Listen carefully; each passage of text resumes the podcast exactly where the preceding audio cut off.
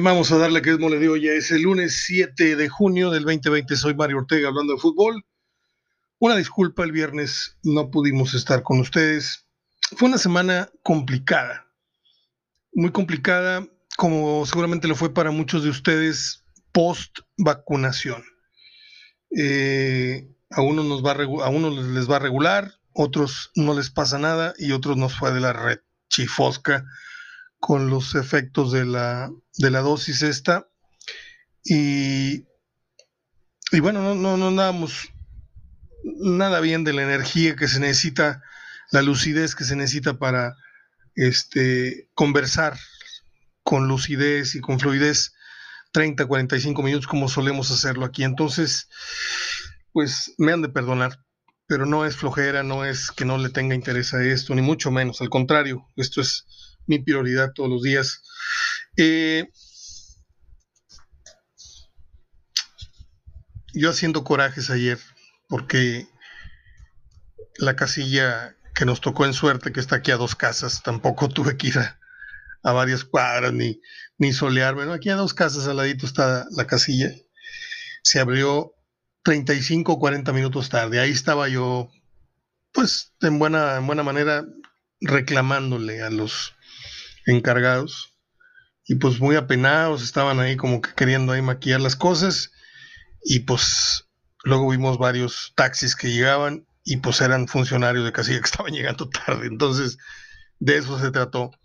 Entonces nosotros pensábamos que habíamos hecho un coraje. Cuando regresamos a, a la casa y prendemos la computadora y todo esto, nos damos cuenta que a las 10 de la mañana, 10 y media, 11, todavía había casillas que no habían abierto, ya estaba el sol, pero perrísimo, además de los delitos estos que hubo, asaltos, eh, broncas, gente amedrentando, amenazando, en fin, una, como dije ayer, una mamarrachada de elecciones las que tuvimos ayer, me disculpan, este, pero sigue siendo un circo esto de, de la, la, la faramaya esta de la democracia la gente sale de buena fe y, no hay responsabilidad civil, no hay, no hay transparencia.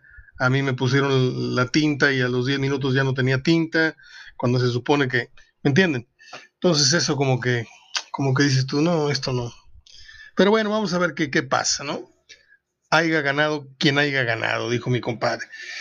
Eh, vamos a hablar de lo nuestro. Hoy hay efemérides muy, muy buenas pero muy buenas. Cumpleaños Tom Jones, tu cumpleaños Juan Luis Guerra, cumpleaños, ¿quién más? Me acuerdo, Dean Martin, cumpleaños, este, tres o cuatro personajes importantes de la farándula, cine, música.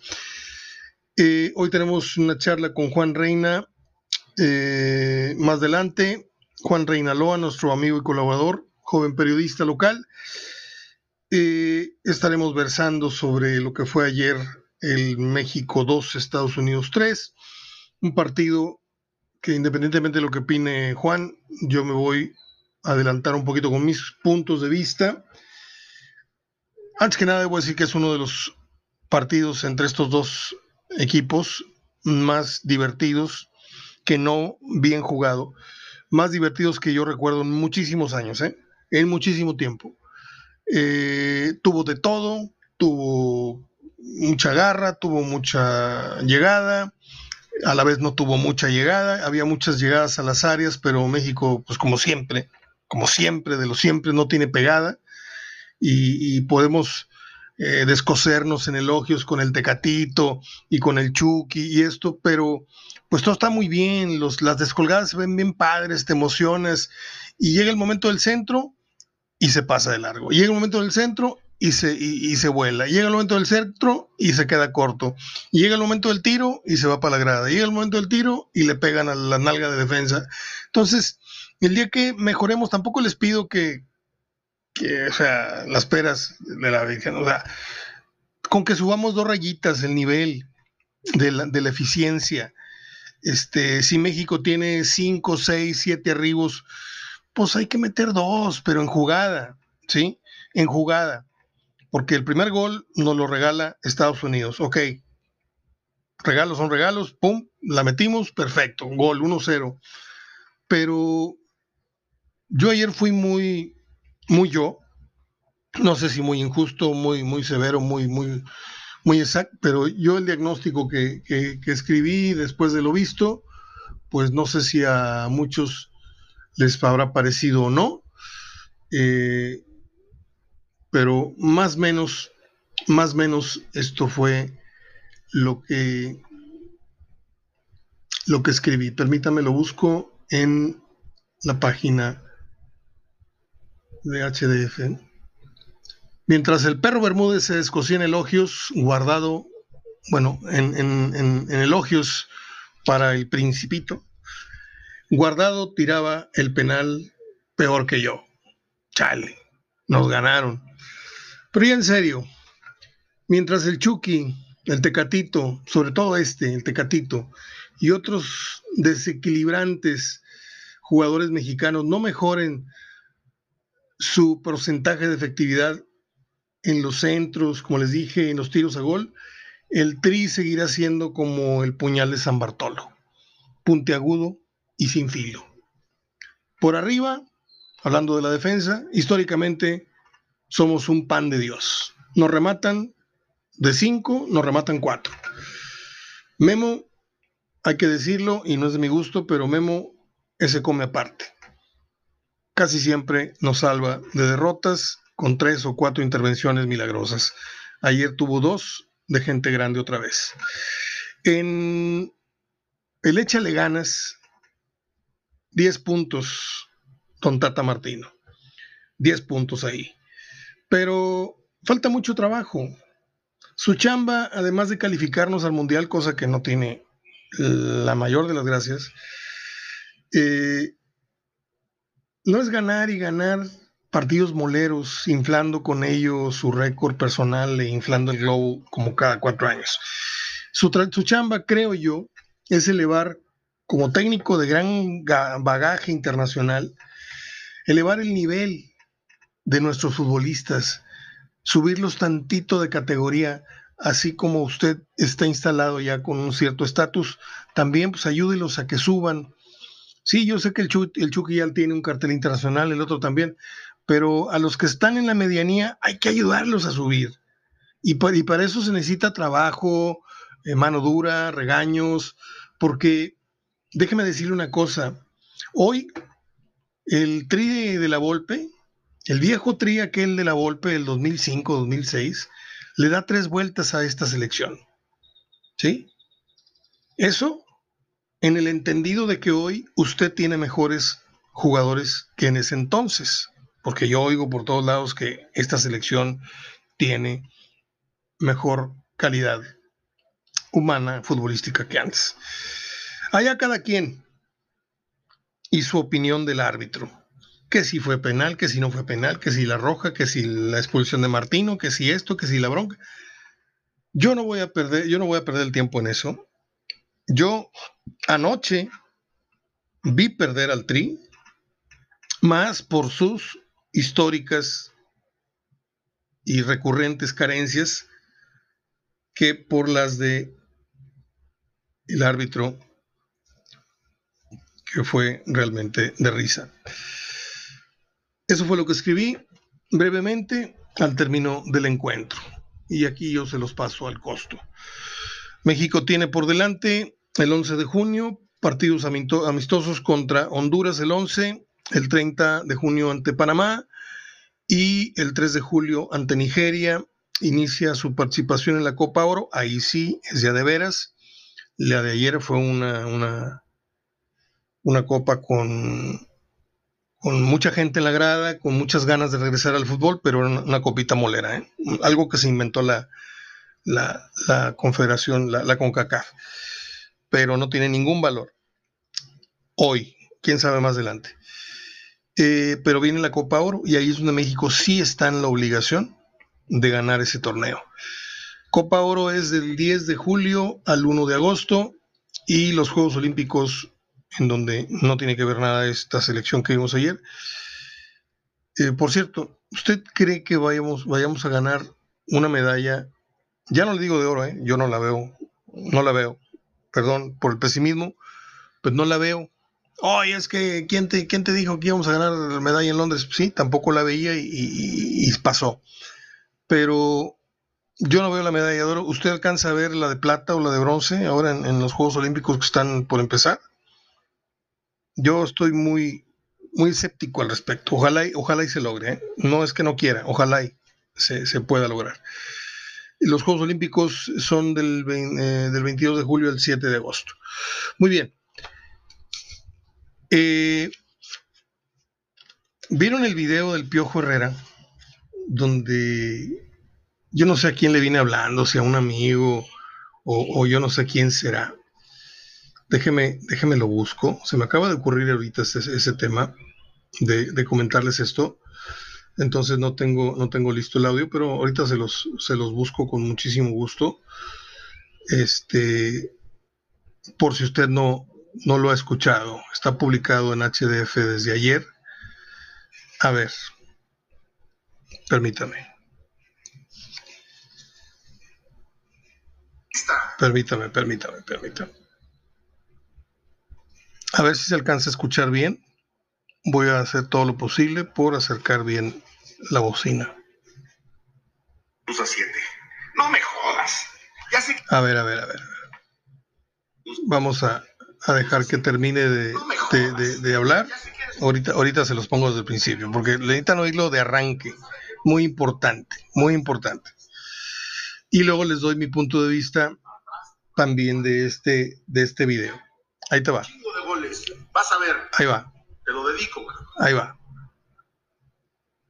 A ver, cabrón. A ver. Fili arroba Fidusa 7. No me jodas. Ya sé que eres tuquista. No digo que no lo seas. Pero vas a ver que en un mes, cabrón, vas a ser piojista. Porque este equipo va a ir para adelante. Para atrás ni para tomar vuelo. Guiñac, chingo de goles. Vas a ver. Te lo dedico, cabrón. Ok. Eh, es Miguel Herrera hablándole a no sé quién. Le pidieron que grabara un mensaje, que le tirara madreada a no sé quién. Y pues Miguel, que anda en una campaña de, caerle bien a todos, de, portarse otra vez muy regiomontano, que no lo es. Eh, yo escribí esto después de ver y escuchar el video. Copiando al Tuca tan temprano, ¿Le hará gracia esto a Cemex? Pregunté. Me queda claro que a los aficionados en su mayoría tal vez sí. Eh, pero yo me pregunto, ¿qué no le iban a leer supuestamente la cartilla al piojo en temas como este, de su comportamiento, tan pronto llegar al cargo? ¿O esto lo tiene permitido como parte de su gira y de su campaña de presentación en los medios como un técnico bien raza? con, todos los seguidores de Tigres. Es pregunta nada más. Es simple pregunta. Porque lo que haga Miguel con su cutis, él puede hacer con él, puede hacer con su cutis un papalote, eh, vengo diciendo. A ver, para todos estos que ya están diciendo, oye, güey, nada te parece. Yo estoy consciente de las dos, de las dos corrientes, ¿no? Los que, los que opinan que mal, los que opinan, pues, ¿qué tiene que ver? A mí me pueden pedir, un buen amigo me puede pedir que le mande una madreada, le puede, le puede, me puede pedir que le mande una mentada de madre a, un viejo amigo de la escuela. ¿Sí? Pero yo públicamente tengo que comportarme ante ustedes como un comunicador medianamente correcto, ético, decente. ¿Sí? Entonces, este tipo de cosas, Miguel Herrera está en la mejor onda de mandarle un saludo y de decirle, a ver, cabrón, no sé qué, y chingo de goles, y no sé cuánto, y no sé cuánto. Está perfecto, pero siempre y cuando esto, ¿sí? No sea mediático, porque esto ya está en las redes y esto va a ir a la televisión y al ratito los del canal no sé qué lo van a poner y de esto se va a hacer un chiste, ¿sí? Porque ya ahorita en la televisión ya se escucha cualquier guarrada, ¿sí? Eso, eso no me, no me, no me asombra ni me espanta, pero yo no, yo suelo no, no tener esa práctica todos los días, ¿no? De repente sí decimos una que otra cosa, pero pues es porque leemos literalmente o pasamos un audio como el de ahorita. Pero yo me pregunto, ¿es por ahí donde Cemex quiere que se vaya Miguel? O sea, va a continuar esta, esta onda de Ferretti en donde cuando él quería insultaba de mal humor y cuando él quería insultaba de buen humor al que le diera la gana, ante la complacencia de la directiva y ante la no del todo complacencia de la cúpula de Cemex. Por eso vengo preguntando al principio de este mini editorial al pie del video publicado en Facebook, en, en la página HDF. ¿Cómo? ¿Tan temprano ya copiando al Tuca? O sea, y luego pregunto, ¿le hará en serio gracias a esto a la gente de Cemex, que supuestamente hasta donde yo tengo enterado, hasta donde yo estoy enterado, entre otras cosas, números, el bajón deportivo, el bajón que tuvo en rendimiento, entre otras cosas, ciertos cuellos blancos importantes en, Cemex ya estaban hasta el copete de los arranques estos del humor de, de Ferretti, ¿no? El andar pendejeando a todo mundo, el andar manoteándole, el andar ninguneando y el andar haciendo bromas humillantes cuando él andaba de buen humor. Y de repente no le caes bien a alguien que llega al poder y tú, ¿sabes qué? Vámonos, a chiflar, vámonos. Entonces llega Miguel y yo no sé si Culebro, que yo lo veo bastante, bastante, eh, todavía bastante X en el puesto, como que no ha tomado él todavía los controles del equipo, están manejándose de más arriba las decisiones. Este, me queda claro que él fue el que acercó a Miguel, eso está, clarísimo, pero en este tipo de decisiones disciplinarias, Culero le va a decir algo a Miguel, si son cuadernos, son cuates de hace muchísimos años. O sea, otra vez Miguel va a tener la manga ancha que tuvo con, con Sebastián Baños. Yo, yo nomás pregunto, porque esto es una réplica de lo que el Tuca tenía con Miguel Ángel Garza, que por cierto ya están juntos allá en Juárez. Pero no quiero hacer de esto un problema, ni estoy, créame que estoy indignado, no, simplemente nomás lo estoy citando. Porque otra vez, lo que haga Miguel Herrera con su imagen, que no es la mejor este, como, como persona, pero como técnico tiene su cartel, pues a mí realmente me viene valiendo, ya sabe qué. Eh, Déjame ver cuánto tiempo llevamos.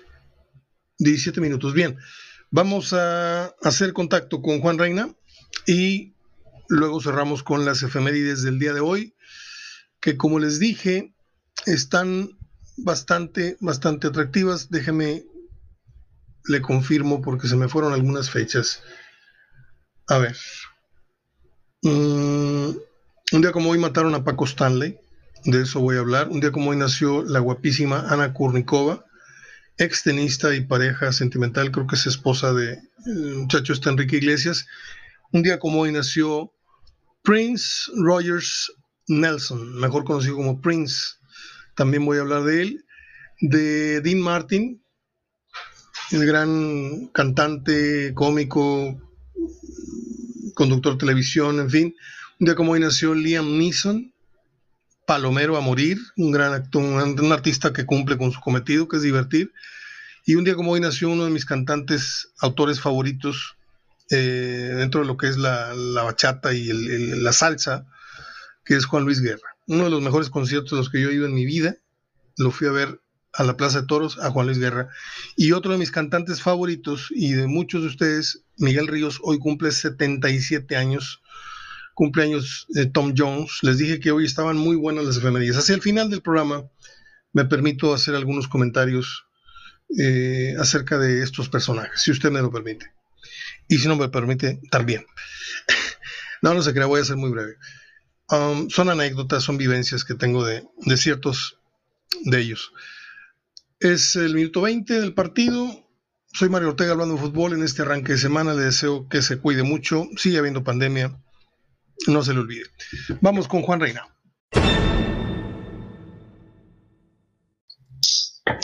Bien, ya estamos con Juan Reina Loa en comunicación para iniciar esta semana. Tenemos varios temas que le voy a poner sobre la mesa.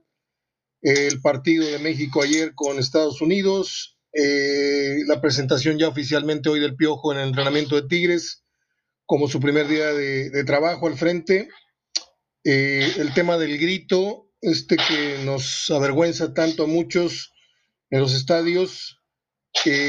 un video que por ahí seguramente viste un video viral que se hizo del piojo en donde viene ahí ah, mandándole un mensaje a no sé quién con un lenguaje muy florido. También quiero tocar ese tema contigo. Y los próximos compromisos, bueno, lo, que se mueve todavía de Monterrey de Tigres, no sé si tengas tú algún adelanto.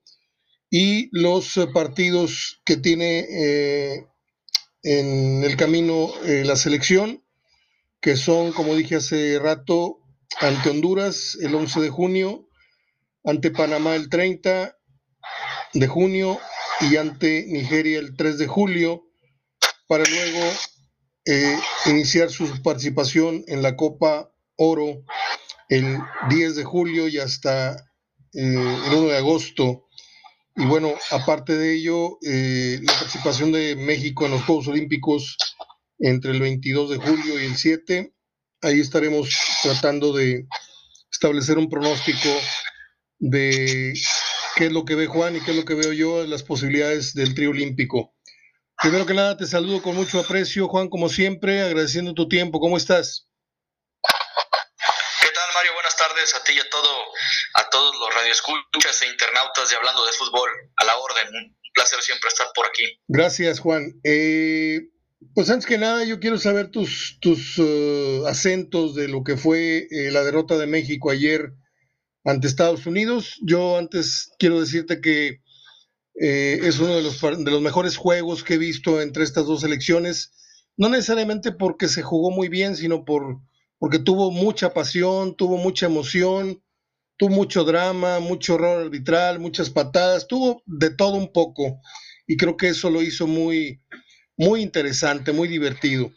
Ya entrando en materia de análisis un poco más serio, eh, creo que el Tata Martino está empezando a, no sé si a tocar su techo, Juan, eh, eso te lo dejo a consideración, pero yo creo que el trabajo de Martino, como yo me pronuncié al inicio del programa, en un breve editorial que escribí por ahí en la, en la página HDF, eh, está en, no nada más ganar los moleros y no nada más estar acumulando partidos para su, su récord personal, sino con su experiencia y su bagaje internacional en tratar de de darle ese salto de calidad a los que supuestamente ya tienen una calidad que, yo la sigo viendo muy relativa, porque el Chucky Lozano y el Tecatito son muy tribuneros, son jugadores que sí tienen facultades, sí nos agrada mucho verlos caracolear y todo, pero siguen siendo en la mayoría de las veces eh, ineficaces en la última zona. Y creo que por ahí se nos fue el partido amén de que Ochoa nos salvó en dos o tres oportunidades. Pero yo quiero saber qué opinión te merece el juego de ayer y algunos aspectos que te hayan llamado la atención y del Tata Martino el análisis que tú puedas darme. Claro, Mario. Mira, primero que nada, yo coincido también contigo. Creo que fue un gran espectáculo ayer en cuestión de que el aficionado haya pagado un boleto, los paisanos que están allá me parece que se fueron contentos, más allá de que quizá los mexicanos no tanto por el resultado final, pero fue un muy buen juego con mucha pasión, estas nuevas generaciones, tanto de Estados Unidos, muy digna la representación y, bueno, los, los jóvenes y no tan jóvenes que les tocó a México entienden esta, esta rivalidad y creo que por ese lado está eh, fue, fue uno de los mejores México-Estados Unidos que, que, yo recuerde, al menos en los últimos tiempos. Segundo, también coincido en el hecho de que el Tata Martino ya está topando con pared, está alcanzando un techo. Primero, bueno, porque finalmente los tiempos me parece que no han sido los adecuados en cuestión de competencias. Y segundo, también por el tema de que pues no, no tiene de otra. O sea, estamos hablando de que tiene este o fue este torneo eh, que se sacó de la manga la CONCACAF copiando el formato a Europa de hacer una liga de naciones que para mí bueno fue otra Copa Oro pero sin el nombre como tal no solamente desfasado por fechas y metiendo más eh, más equipos no de relleno los, caribeños y por ahí alguna otra isla que se me escape.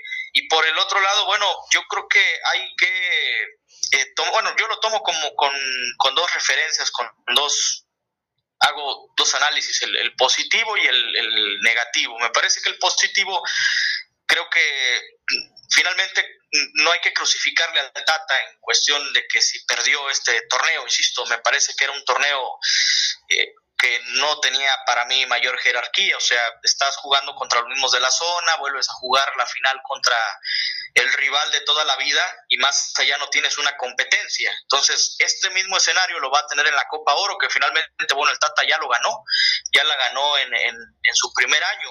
Eh, eso es al menos las cuestiones eh, que yo percibo en cuanto a lo positivo. Alguna vez inclusive lo dijo Jorge Valdano, una vez cuando dirigía al Real Madrid, hoy perdió contra el Tenerife, creo, un, rival de menor jerarquía en España, y dijo que había, había sido una derrota útil. Entonces yo creo que México en este aspecto ayer contra Estados Unidos me parece una derrota útil para el Tata en cuestión de que pues sí tiene que, hay, hay mucho, hay mucho todavía por eh, trabajar, por qué trabajar y creo que sobre todo principalmente en la aplicación de táctica fija y en algunas otras cuestiones ahí que se le va que se le va se le está yendo no y es en este aspecto donde quiero pasar al lado negativo. Creo que el Tata eh, en lo que bien comentabas que ha tocado techo creo que ha llevado un grupo de jugadores que en estos momentos considero que algunos ya no ya no los veo en, buen nivel como para pelear por la titularidad estar 100% en la titularidad de la selección. Uno de ellos, por ejemplo, el Chaca, me parece que se ha desdibujado un poco en la banda derecha eh, además de que, bueno, él es muy bueno encarando, y también defendiendo, pero yo creo que sobre todo no le ayuda mucho la cuestión de la estatura y, la marcación. La defensa, creo que también ahí todavía la pongo entre comillas porque, bueno, no hay mucho de dónde escoger. O sea, estás hablando de Moreno, también un tipo que ya rebasa los 30 años, que ojalá venga al Monterrey para que pueda elevar un poquito más su nivel, a diferencia de, de lo que estuvo jugando en Arabia.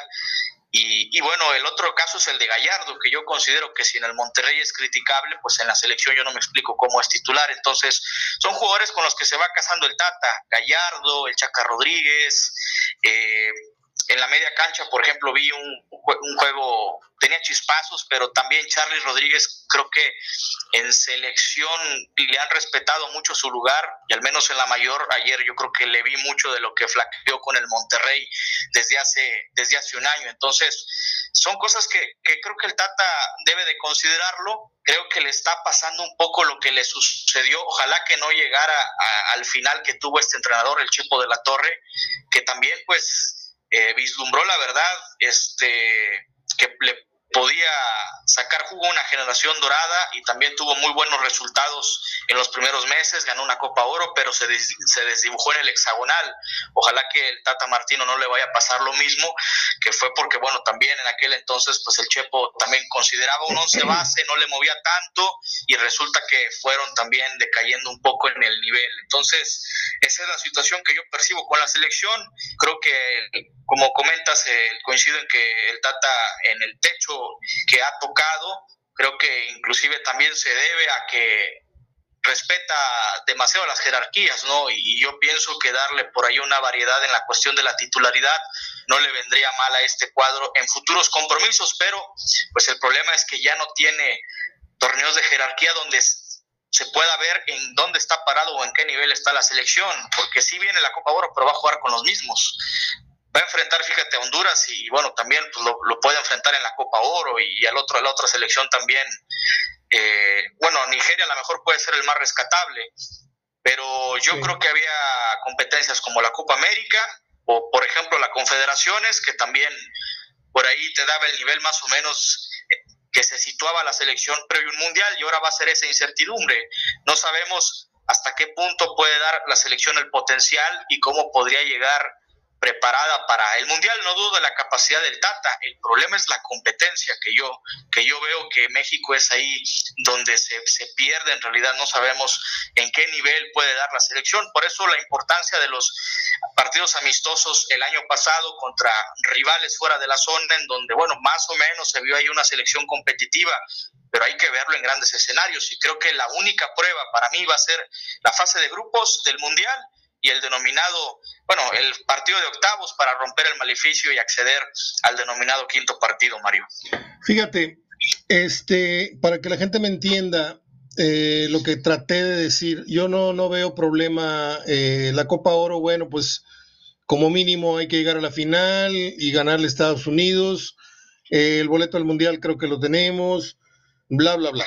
Yo hablo de el trabajo que esperamos, todavía estamos en, veremos, eh, de cara al mundial.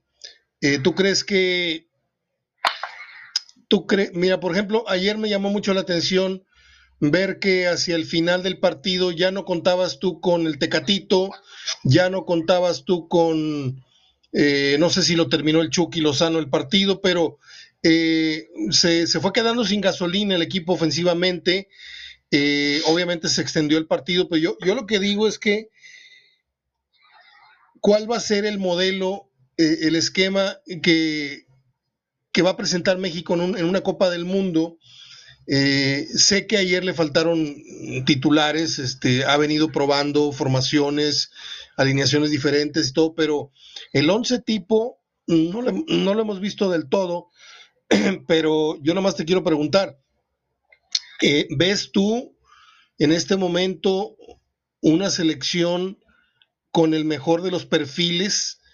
O como dices tú, los tiempos no se han dado, son tiempos de pandemia, bla, bla, bla, pero yo creo que amén de eso, a este, a este equipo le falta mucho trabajo eh, en lo que a, al trabajo defensivo se refiere. Somos una risa este, en, la pelota parada. Eh, adelante podemos llegar 10 veces y por ahí, digo, se anotaron dos goles, yo estoy de acuerdo, pero si te pones a ver, el, primer gol pues es un regalo de, Estados Unidos, que cuenta, sí, sí cuenta, pero hay que ver la generación, la, verdadera generación de un equipo parte de, la visual, de qué tanto generas, qué tanto fútbol estructurado, bien, bien armado, limpio, y no los rebotes, y no eh, eh, el error defensivo que cazaste, que sí ayuda, repito, pero eh, eso como que nubla un poco el análisis. ¿Tú ves a México en este proceso? ¿Cuánto le falta al Mundial? ¿Estamos a un año del Mundial? Año y medio, año, y medio, estamos año y medio porque va a ser en noviembre de, del 2022, exactamente un año y medio tiene México para... Y en el camino de ello, bueno, son las eliminatorias. Ok.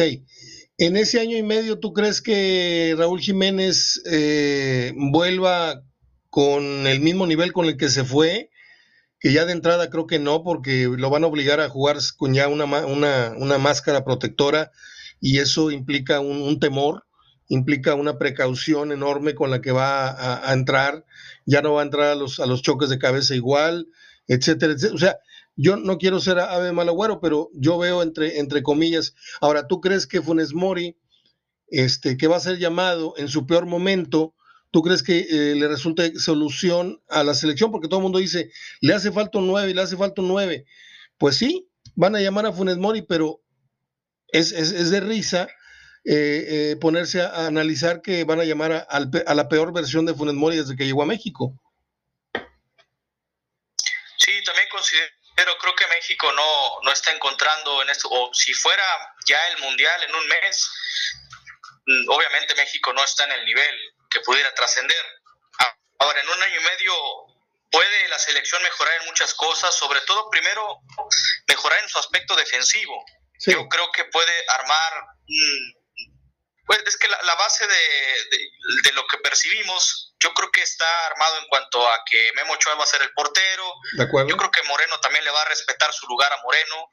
Eh, y, ojalá, ojalá que venga a Monterrey, insisto, para que Moreno pues eleve un poquito su nivel o se acerque a sus mejores años en Europa. Creo que no vamos a tener duda de Héctor Moreno, que va, eh, perdóname, de Héctor Herrera, que va a jugar en la medular de la cancha, en medio campo.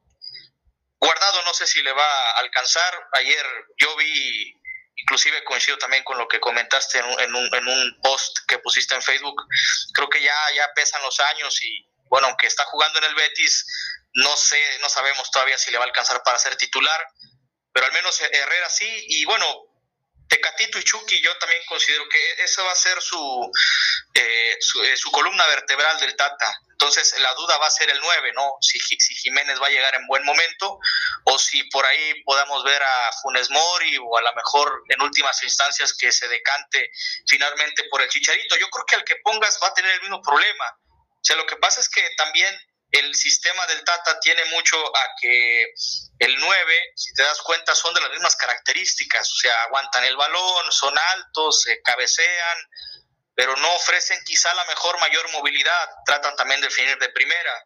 Jiménez lo entendió bien, entre comillas, porque bueno, elevó su nivel en el fútbol europeo y por eso no desentonaba en los partidos que había tenido la selección. Pero yo creo que aunque así lleves a Chicharito, la gente lo va a criticar. Entonces, siento yo que a lo mejor el problema de la selección no es tanto el gol, sino en cuestión de la generación como las que se tuvieron ayer y no se pudieron concretar, que la mayoría de las veces va a recaer en los extremos, como Chucky, como eh, Corona, o por ejemplo también hay Laines, pero sí creo que México eh, presenta deficiencias, es un volado también, eh, decir que quizá a lo mejor México pues va a llegar bien porque no sabemos exactamente cómo se pueda presentar las circunstancias Pero sí, la verdad es que está dejando más, eh, más incertidumbre. Y ojo, también quisiera recalcar que no por la falta de capacidad de Martino, sino más bien por la falta de parámetros que la selección eh, tiene en que te gusta 18 meses de aquí a la Copa del Mundo. Estoy de acuerdo. Estoy de acuerdo. Yo, yo quiero establecer algo, o sea, porque la gente va a decir, cálmala, güey, o sea, falta todavía mucho. Estoy de acuerdo, falta mucho. Pero en donde vamos ahorita, vamos bien. O sea, es, es, es un problema individual, de niveles individuales, porque yo no, no veo al Tecatito en la selección como me dicen que juega en Europa. Sí, mucho firulete, sí es muy atractivo verlo, cómo pisa la bola, cómo se burla uno a otro, a otro. Este, pero ya hablando seriamente, analizándolo seriamente, eh, la productividad de, los delanteros es, muy baja en cuanto a la...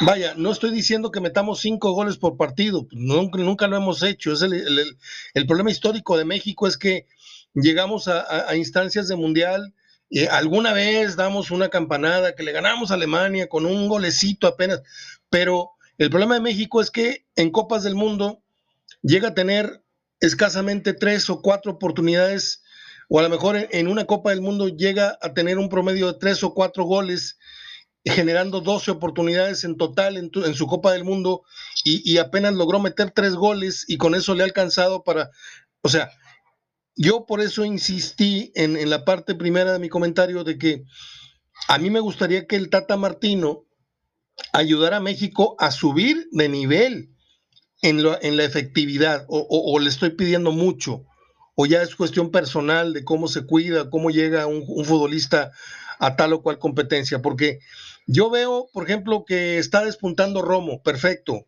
qué bueno que siga en ese nivel, ojalá y lo sostenga, ojalá y lo aumente, nadie sabe qué va a pasar de qué año y medio, incluso no sabemos si va a ser incluso titular o no, porque ya diste ahorita muy bien la, columna vertebral del equipo que está muy clara. Eh, la otra es el pleito que trae con, con el Chicharito, porque mientras no haya gol en, la, en la medida que la selección lo necesita y el Chicharito está mete y mete goles en, esta vacilada que es la Liga MX, la Liga MLS, que me van a disculpar, pero pues este, a lo mejor han hecho cosas mercadológicamente muy importantes, han traído buenos jugadores, pero yo veo los partidos y, las defensas son de papel y los porteros son muy malos, pero ¿Tú por dónde crees que va la, movida con el Chicharo? ¿No va a haber vuelta atrás o necesariamente se va a sentar a negociar con él o la escapada de Martino va a ser la convocatoria de, de Funes Mori? Mira, en el corto plazo yo lo veo todavía difícil que lo vaya a convocar. Creo que Martino primero va a estudiar bien a Funes Mori. Si le llega a dar Funes Mori en la Copa Oro, que no sé, que te gusta, tres goles, cuando mucho, ¿no? Pero que meta goles y contribuya o aliviar las críticas o justificar el llamado. Creo que ya no va a ser necesidad que lo llame. Si le llega a fallar Funes Mori, ahí yo creo que ya va a dar su brazo a torcer, porque el siguiente, el siguiente semestre viene ya las eliminatorias. Si no, bueno, Jiménez, si no llega por lo menos a levantar poquito el nivel, eh, que le conocíamos, porque bueno, pues obviamente viene de la lesión, pues ahí sí creo que va a tener que sentarse a platicar. Creo que lo de Chicharito ya es una eh, cuestión eh, quizá más organizacional. Creo que la imagen de Hernández también, de Divo, porque pues también el muchacho creo que perdió piso, eh, cayó mal en los federativos. Entonces, este, tratan de limpiar ¿no? esta imagen que tuvo la selección de la anterior generación, exceptuando Ochoa y a, Guardado, pero de los Giovannis, de lo quizá el tema de Vela también. O sea, también como que tratan de limpiar un poco la imagen que, que hubo en el proceso. Bueno, la Jun también, que también estuvo ahí. tratan de limpiar esa imagen que tuvieron con Osorio. Entonces, todo va a depender, yo pienso, en este as que tiene bajo la manga que tiene el Tata de Funes Mori. Si Funes Mori le da, me parece que ya no va a ser necesidad de, llamar al Chicharito. Si no le llega a dar y si se tiene la opinión pública en contra, ahí yo creo que daría su brazo a torcer. Ahora, si, si a mí me lo preguntas en lo personal, pues híjole, yo creo que el Chicharito tampoco hace falta, porque si hoy estuviera en selección tampoco las metería. No dudo por la capacidad de Hernández, sino por la misma situación de la generación de juego y que además que un jugador de esas características tampoco es garantía de gol, necesita un sistema que le surta de balones y que lo hagan funcionar. Yo pienso que la cuestión de la falta de gol de México va más allá y pasa más por el momento que hoy tienen sus extremos o sus volantes. Fíjate, la, la información que yo tengo de, de, la, de la no, no convocatoria del Chicharo pese a que esté en el nivel que, quieras, es que él fue el que gestó eh, ese acto de indisciplina en donde los seleccionados en plena gira eh, se fueron con unas muchachonas, incluso este, por ahí le lavaron la imagen a Memo Ochoa, en donde viene en una, en una habitación con una mujer desnuda, él se viene vistiendo y la mujer viene desnuda de espaldas, en donde se ve claramente la melena de, de, de Memo Ochoa la Jun y todos en una discoteca en pleno día en Nueva York, en un restaurante discoteca, y los que organizaron esto y el que disparó el despido de uno de los empleados de la, de la selección fue el Chicharito. Entonces, cuando al Tata Martino le pasan este reporte, eh, pues él, él toma cartas en el asunto y como los verdaderos líderes de una empresa, no les importa eh, qué tan bueno sea el, elemento en, la empresa, si es un elemento que va a causar relajación, que va a causar un mal ejemplo, así me estés eh, liderando el departamento de ventas, pero si por otro lado me estás organizando borracheras en los cuales este, tú sigues siendo muy, muy rendidor, pero los demás me van a llegar cruz al trabajo, me, explico, o sea, eh, sopesan una cosa con otra, entonces Martino dijo, ¿sabes qué? Este, eh, tus disculpas metiendo goles a mí no me sirven. Tú tienes que venir conmigo y venir a hablar y pedir una disculpa ante todos los que, a todos los que afectaste, eh, incluso a la persona que, eh, que, le, que causaste el despido, porque él fue el que instruyó a este empleado a que arreglara tal y cual este, horarios y las muchachonas y háblale acá y no sé qué. Y, y la Yun, con la labia que tiene, más o menos se zafó de la bronca, porque él dijo que él no tuvo nada que ver y que él ya lo habló y que no sé qué. No sé. El caso es que están cepillados. ¿sí? La Yun, por obvias razones, ya no tiene el nivel para selección, eh, pero el Chicharito aparentemente sí lo tiene, pero no tiene la actitud. Es un tipo que sale en los medios con una humildad muy, muy posada. No, pues yo, soy, yo aquí estoy metiendo goles y, pues si me quieren llamar, bien, y, yo voy a seguir trabajando y bla, bla, bla, bla, bla. Como diciendo, ahí está mi cartel, él solito se está, se está ahorcando. Pero yo, yo creo mucho en la, en la disciplina de, del Tata Martino, más que en la terquedad, porque muchos pueden decir, ¿qué tipo tan terco? No, yo creo que cuando tú estableces un rasor de disciplina, no puedes moverte de ahí y yo creo que es lo que está haciendo eh, el señor Martino. Sí, y también la verdad que coincido, creo que se, ojalá que se esté sentando un precedente, ¿no? Va a ser difícil que vuelva el Chicharito, porque sí va a necesitar que ocurra como lo acabas de, mencionar, porque primero va a utilizar a la prensa. Chicharito, bueno, es un tipo que tiene muchos adeptos en, en la prensa, en los medios de comunicación, es amigo de tal, es amigo de fulano, sobre todo en ESPN. Entonces, yo pienso que, que, por ahí, bueno, va a ser los primeros dardos, ¿no? Hacia el Tata Martino si las cosas no caminan de aquí. Bueno, primero en la Copa Oro, si no le gana lo van a crucificar. Y segundo, bueno, ya en las eliminatorias. Pero sí, mira, yo siento, sigo insistiendo que no, no es necesario. Ahorita yo creo, yo creo que el tiempo del Chicharito ya pasó. Ya pasó este, como el de Giovanni, como el de Vela también. Pues sí pueden meter toda la cantidad de goles, pero pues es una generación que pues finalmente no, ya, ya le dieron la oportunidad en tres mundiales y no pasó nada.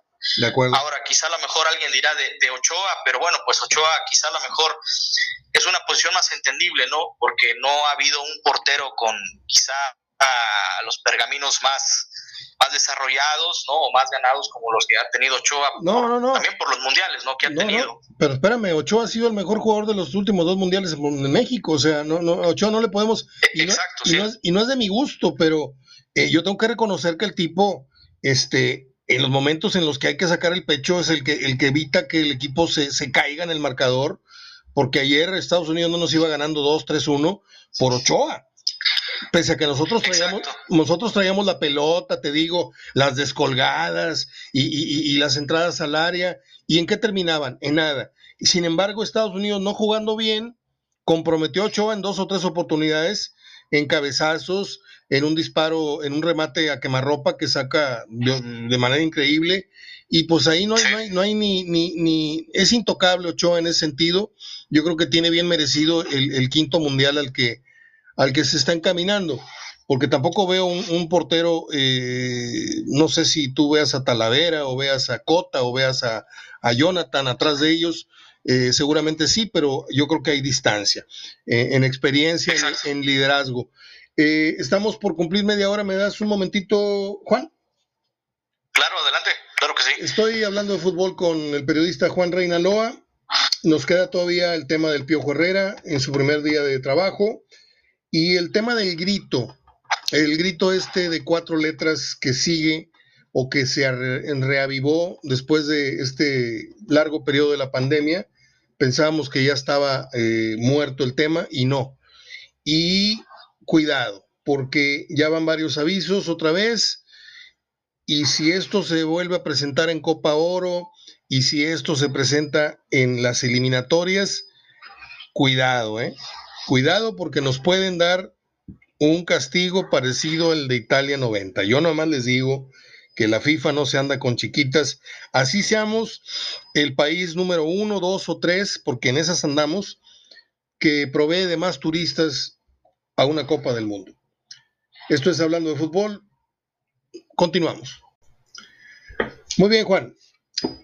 Pues sigue la luna de miel de el Piojo Herrera con los medios de comunicación ya se paró con María Julia, ya se paró con el noticiero fulano. Ya... Oye, el rato se va a parar también con el gobernador nuevo. También. Sí, sí, sí, sí. Y luego también lo hicieron embajador. ¿De qué? Prevención contra el delito electoral. ¿Te sabes esa, no? Sí, de la, sí, sí lo estaba viendo de la, de la fe de la Fiscalía de Delitos Electorales de Nuevo León. bueno, todo, todo un personaje, Miguel Herrera. A mí me da mucha risa, pero bueno. Eh, y te digo que la luna de miel está en, su apogeo porque pues le abrió las, las, puertas a la prensa cuando el Tuca Ferretti los tuvo a todos a la raya, ahí asoleados, afuera del entrenamiento. Y, y, yo, yo, me pregunto, con tu olfato periodístico, ¿dónde o cuándo crees que les cierre la puerta en la nariz a la prensa? ¿Cuando empiecen a ir la, las cosas mal? Quizá por ahí también en algunos partidos, por ejemplo, cuando sea la semana de clásico o en la liguilla también. Pero pues creo que se la va a llevar en paz Miguel con, los medios de comunicación. Es, es, un tipo muy astuto. Quizá a lo mejor lo, se podría tener en otro concepto, pero en ese caso lleva muy buena relación con la prensa, ¿no? A cada quien eh, le, le, da por su lado. Es un tipo tribunero, como ahorita también comentabas este calificativo con Tecatito y Chucky. Él lo encarna perfectamente como entrenador. Entonces, si tú le dices, a ver, Miguel, aviéntate esta declaración, lo hace. Y bueno, pues yo creo que en ese aspecto con los medios, salvo que sea una situación muy puntual de alguien que por ahí se le vaya eh, en, en, el, en, la crítica, como lo hizo Martinoli en su momento, pues por ahí a lo mejor pudiera tener una reacción. Va a ser muy difícil que Miguel vuelva a enfrascarse en, golpes, ¿no? Como lo que hizo con Martinoli, pero a lo mejor en dimes y diretes tal vez. Pero yo creo que ya sería una situación muy puntual y yo no veo que quizá a lo mejor los medios puedan eh, irse en, en, ese tipo de situaciones con alguien que viene llegando, ¿no? A lo mejor lo pudiéramos ver, no sé, en el siguiente torneo o en que pase un año, ¿no? Cuando ya la situación esté tensa, pero como bien comentas, es una luna de miel, ¿no? Lo que hemos estado viendo. A ver, yo quiero saber qué te parece esto que te voy a poner, que ya, ya, ya lo puse al principio del programa, pero quiero saber tu opinión. A ver, cabrón. A ver. Fili arroba fidusa 7. No me jodas. Ya sé que eres tuquista. No digo que no lo seas, pero vas a ver que en un mes, cabrón, vas a ser piojista. Este equipo va a ir para adelante, para atrás ni para tomar vuelo. ya, chingo de goles. Vas a ver, te lo dedico. ¿Tú, ¿Tú qué opinas de este tipo de, de situaciones en las que a Miguel se le acerca, no sé, cualquier chalán y dice, oye, güey, mándale un mensaje a mi compadre, güey, nada más que acá, acá de, de, huevos, o sea, háblale con... Entonces, pues Miguel ahorita anda en un plan bastante ñero y le manda este mensaje diciendo que Guiñac va a meter chingos de goles y le dice, a ver, cabrón, no sé qué, no sé cuánto. ¿Quién no estaba harto Cemex de sus desplantes del Tucán? Yo, a, lo mejor estoy mal, yo por eso te reboto esta, esta idea porque yo pregunto que además del bajón deportivo que tuvo Tigres, ya no estaban hartos los altos y educados directivos de, de, de los desplantes y los eh, modales de, del Tuca Ferretti como para que llegue Miguel Herrera y antes de empezar la temporada ya está prendiendo lumbre. O sea, eh, esto le puede caer muy bien, le puede caer de variedad a mucha gente, pero yo pregunto, organizacionalmente, ¿tú crees que esto lo vean bien o ahorita tiene permiso de, andar en campaña, de echarse a la, a la bolsa a toda la gente con esta forma tan, tan, tan rasa de, llegar y, pisar Monterrey con estas, con estas maneras. Yo, yo te pregunto, no, no, no Yo creo que sí. Dale. Piensan, yo creo que más en lo segundo, como comentas creo que ahorita pues le van a permitir eso y muchas cosas, ¿no? Como el hecho de haberse ido parado allá a la televisora con esta señora eh, María Julia. O sea, situaciones así le van a aplaudir, ¿no? Eh, ahora, es una incongruencia, ¿no? Por también como, comentabas de las dos plantas del Tuca y ahora con Miguel Herrera, aunque bueno, Miguel Herrera pues viene, viene llegando, a lo mejor quizá pues es un tipo que hace más clic con la afición y por esa situación se lo van a permitir. Eh, aquí la situación ya va a ser diferente el día que critique el arbitraje, el día que culpe, eh, culpe al árbitro de una derrota o no sé, que sea una crítica más severa con los jugadores, pero al menos fue la idea que le vendieron los directivos, o sea, fue la idea que le vendió Culebro, que le, eh, le vendió el señor Donner a este consejo de, de Cemex, pues de solventar esta década que tuvo Tigres trayendo pues a un entrenador que ha sido protagonista y que bueno pues ha cargado con esa estela, ¿no? Desde que estaba con el América, pero también pues está su faceta de pulachero, de, técnico que le gusta los, los reflectores, que, le gusta este, exhibirse y en ese caso, bueno, Miguel siempre anda en esa línea delgada, ¿no? ¿Cuántos torneos eh, firmó Miguel? ¿Cuatro o seis? Firmó cuatro firmó cuatro, obviamente con, con la con la opción de, extenderlo. pero por lo pronto cuatro torneos. Y Aguirre firmó seis. Ah, bueno, yo, yo tenía entendido que también cuatro. Ah, muy bien, ok. A fines del 2022 terminaba su vínculo. No, perfecto. Yo te pregunto, ¿sí? Para que la gente más o menos sepa qué, qué es lo que esperamos o no. De los cuatro torneos que tienen por delante Aguirre y el Piojo, ¿qué efectos o qué resultados eh, palpables crees que eh, entreguen, más allá de la pirotecnia y los circo tres pistas y, mucha ofensividad y, mucha pasión y mucho ruido en el estadio? Eh, a plata limpia, ¿qué va a entregar desde tu visual, desde tu pronóstico? ¿Qué va a entregar Aguirre en cuatro torneos y qué va a entregar el Piojo? Pues mira, en cuanto a mi lectura, yo creo que si los dos entregan un título de liga, están por bien servidos, ¿no? En cuatro en torneos. A la cuestión resultadista. ¿En cuatro torneos un título? Sí.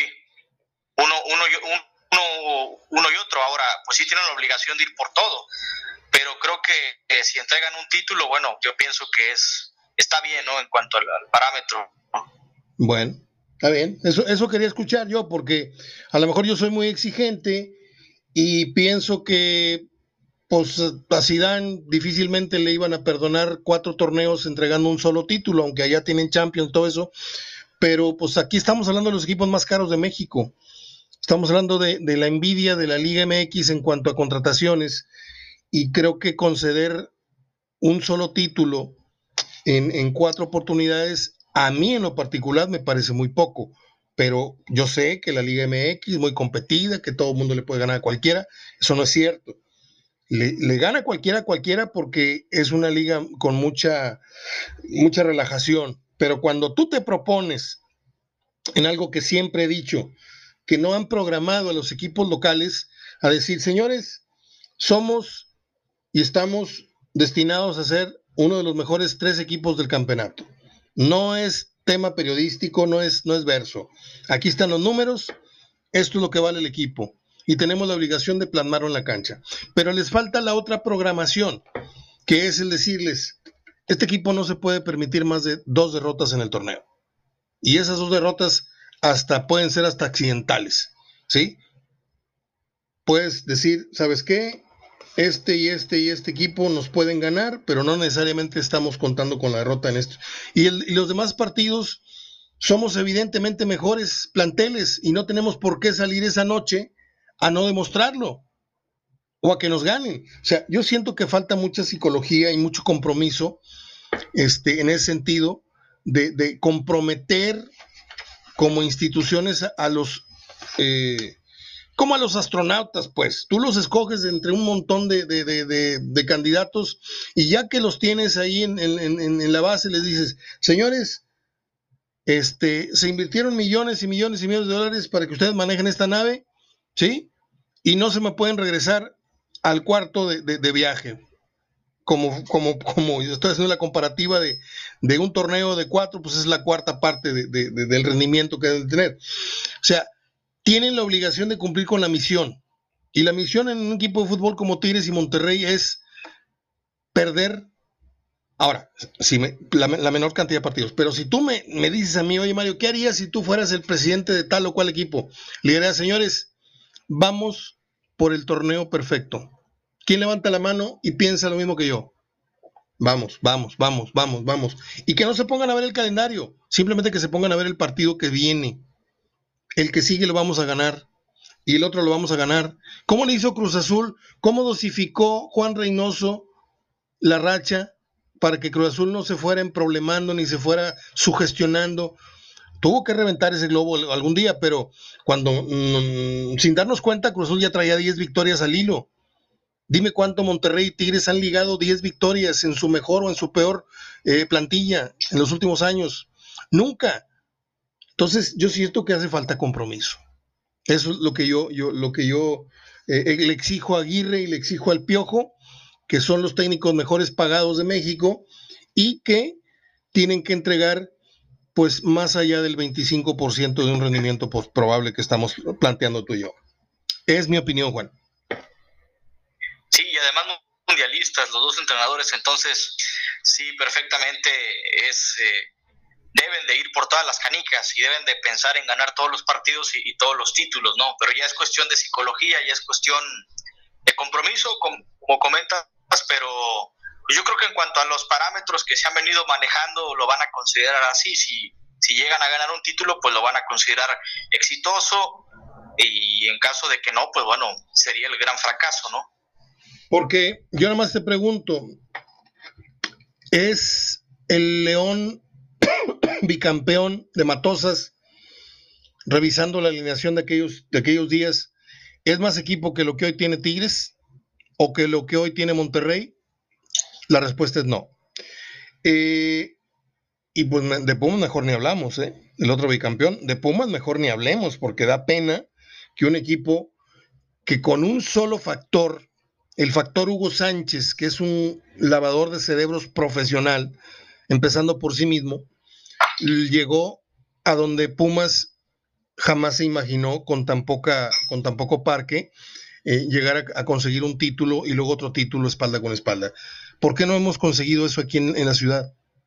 Porque no ha habido el propósito. ¿Sí? El propósito ha sido, vamos a calificar. Y ya adentro, vamos a ganar el campeonato. No, el propósito debe estar desde el principio. Tenemos que ser un equipo casi imbatible y no permitir una relajación de semana a otra. ¿sí? Tiene que estar la disciplina a tope, la concentración a tope. Eh, ¿Será que yo últimamente he leído dos o tres libros que tienen que ver con programación eh, mental y con disciplina? Eh, este libro que te, que te, comenté, Juan, que te lo quiero prestar o te lo quiero regalar. ¿Cuándo cumples años? Noviembre 10. Ah, bueno. Los hábitos atómicos. Yo este se lo voy a regalar a, al Piojo Herrera cuando lo vea. Este, me lo tienen vetado ahí porque yo con Alejandro Garza tengo el puente quemado. Tipo nefasto, antipático, malagradecido. Este, pero cuando yo vea al Piojo esté en el súper o en los tacos, porque te lo vamos a encontrar en todos lados a Miguel, este, le, voy a, le voy a regalar ese libro y le va, le va a venir muy bien. Eh, hoy cumpleaños, para tu información, la Tota Carvajal, 92 años. Es una de las glorias en vida del fútbol mexicano. Algo con lo que quieras cerrar, Juanito. Hemos platicado muy sabroso como siempre, más de 30 minutos, ya estamos rondando los 45 minutos de plática. ¿Algo que, quieras tocar que no haya preguntado o que no haya tocado? No, pues nada más redondear lo de Herrera, que, creo que ha hecho buena chamba en cuestión, por ejemplo, acaba de declarar que le va a respetar la capitanía a Guido Pizarro, eh, que no va a llegar con la espada desenvainada a imponer su ley. Creo que, pues Tigres dentro de lo que cabe, o al menos de las puertas para afuera, lo que percibe la prensa y lo que perciben los aficionados es de que es un grupo sano, porque están comandados por, pues, por Nahuel y Guiñac. Y creo que Miguel hace bien en, al, menos eh, de, de, de hablada decir que es que va a respetar eso, ¿no? Ya lo hizo en Monterrey, lo hizo muy sabiamente encomendándole el vestidor a Arellano y Herbiti, ¿no? Tipos que venían de hacerlo en la era de pasarela y creo que en Tigres pues va a encontrar un grupo con similares características de en aquel entonces, me refiero en cuanto al liderazgo y al peso que tienen en la plantilla. Oye, a propósito, eh, lo de Luis Pérez ya es un hecho, ¿no? Ese es el asistente formalmente ya de Javier Aguirre. Eh, ¿Consideras esta, esta movida de Aldo, no sientes que es un despido disfrazado de, promoción a, técnico? O sea, si fuera tan buen asistente, este, pues yo no lo dejo ir. Y yo ponía a Héctor Becerra al frente del equipo de este de la promoción, no sé cómo se llama, de expansión. Pero yo siento que Miguel, este, Javier necesitaba otra experiencia ahí a un lado y no a un muchacho que apenas está empezando a, este, porque habrá metido los dos que habrá metido, pero yo siento que está muy verde para estar dando consejos a un técnico de, primera división. Sí está para hacer buen grupo en, un equipo, está para hacer un, un, chalán del entrenador, oye, así como Jorge Campos en la selección, ¿me entiendes? Pero, ¿cómo ves tú la llegada de Luis Pérez como brazo derecho o uno de los brazos, ahí falta ver qué tan brazo derecho, que tiene varios, Javier, en su cuerpo técnico españoles ellos. Eh, ¿Cómo ves la llegada de Luis Pérez a, Monterrey? Y si crees que a futuro podría ser el técnico rayado. Pues sí, la veo positiva, creo que tiene mucho que aprender. Creo que con la poca experiencia que adquirió en las eh, inferiores de la selección mexicana, por ahí dirigió el sub-17, como en su momento le pasó a Chima Ruiz, por ejemplo, que ahora lo tiene Miguel.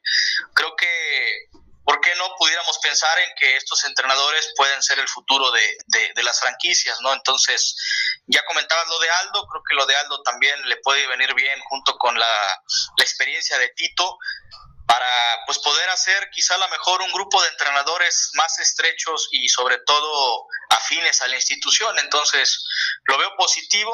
Evidentemente, pues Aguirre tiene mucha jerarquía para considerar lo que quizá lo pueda llegar a asesorar como, en, como lo hizo, por ejemplo, Mejía Barón con el Tuca, ¿no? Y que pudiera tener una influencia, pero al menos siento que es positivo desde el punto de vista del aprendizaje para Lucho.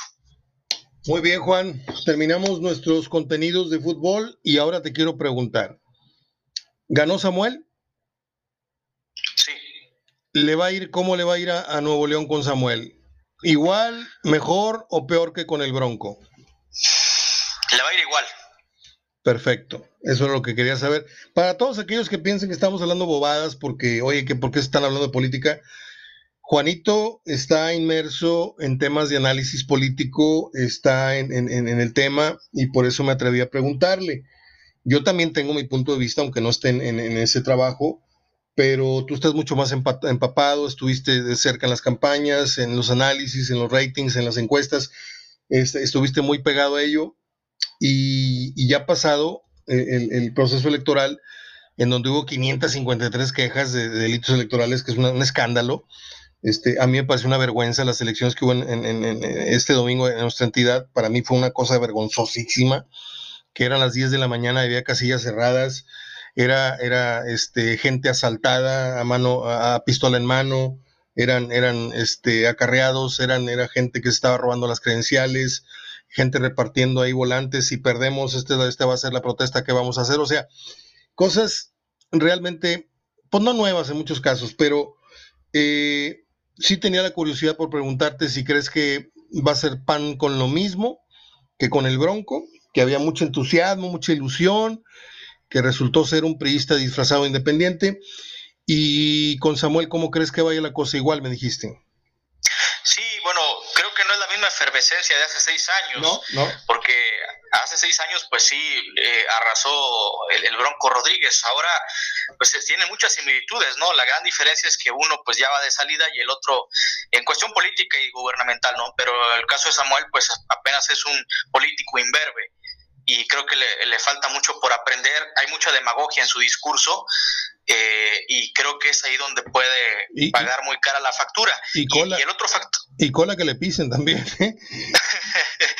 Y, el otro factor, pues, es de que su partido no ganó la mayoría en el Congreso local, o sea, vamos a chutarnos de perdido tres años en donde broncas. Cualquier, sí, cualquier situación que pudiera plantear el Ejecutivo Estatal, pues para atrás los fielders, porque los diputados van a decir que no. Entonces, va a estar eh, complicado, pero creo que, pues bueno, ojalá me equivoque, ¿no? Ojalá que resulte ser el gran líder, ¿no? Que es que que se vendió así en redes sociales y entre la ciudadanía, obviamente desearle el éxito, pero pues sí lo veo, Mira, sí lo veo difícil. Yo, yo no le caí nada bien, pero nada bien a muchos de mis contactos y amigos y lectores, porque yo publiqué, no me acuerdo si muy temprano el domingo, yo me salí a caminar, me salí a caminar el domingo a las 5, 6 de la mañana y la, la, la casilla está a 25 metros de aquí del portón de la casa. Entonces, estaba yo haciendo tiempo, me metí a bañar y me puse a publicar. Dije yo, a ver,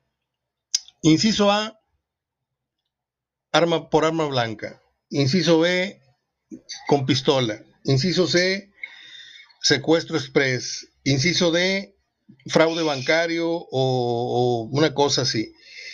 ¿Cómo prefiere ser asaltado usted el día de hoy? salgamos a votar y que haya mucha suerte. O sea, es bien triste tener que votar por el menos peor y no por el mejor candidato. Sí, sí, hace mucho que no ocurre en Nuevo León algo, un político que quizá pueda llenar el ojo a todos y, haber trascendido, ¿no? Inclusive también nacionalmente. Hace mucho que no hay un Martínez Domínguez en esta, en esta entidad tú no sé si estabas en pañales, pero ese señor priista, ratero, eh, don Alconso, pero fue el que paró de cabeza a Nuevo León y fue el que lo puso en, nuevamente en el firmamento y, se dio a respetar el, Estado de Nuevo León con don Alfonso Martínez Domínguez. Y mira que no soy ni priista ni de chiste, pero sí creo que le falta a Nuevo León un, un, un gobernante de cepa. Sí, tú lo dijiste muy bien en, tu, en tus teleo, ¿eh? Y, dijiste que eh, esto se debe al fenómeno de las redes sociales y, básicamente, básicamente a Instagram, dijiste tú en, en uno de tus editoriales. Sí, sobre todo porque pues eh, la mujer de Samuel, eh, esa muchacha Mariana Rodríguez, pues la verdad que fue, fue su estratega ¿no? de campaña esta chica influencer, supo manejar bien las redes. Hay un porcentaje importante del electorado que votó por primera vez, que son de la generación Centennials, que son los que vienen detrás de los Millennials. Samuel es de la generación Millennial y pues obviamente se van a identificar más con, con el joven. Entonces, creo que independientemente de la capacidad de, nuestros políticos, no han entendido bien ese mensaje, que, la mayor parte de las acciones, bueno, pues eh, tiene mucho que ver el impacto que causan en las redes y en ese caso, bueno, se impuso, se impuso la moda y la tendencia. Oye, y ya para terminar, al, al Colosio Junior, ¿cómo le fue?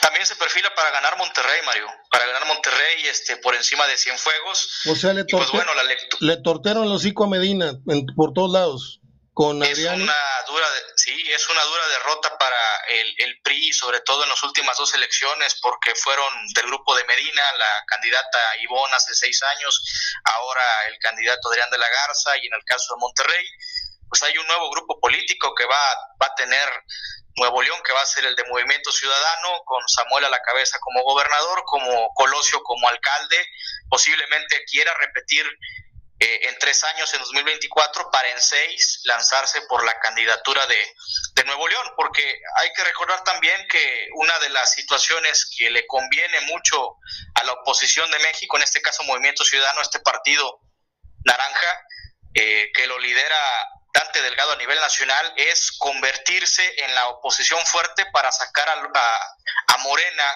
de las elecciones de, de, de presidente en 2024 y lanzar al, gobernador de Jalisco, Enrique Alfaro.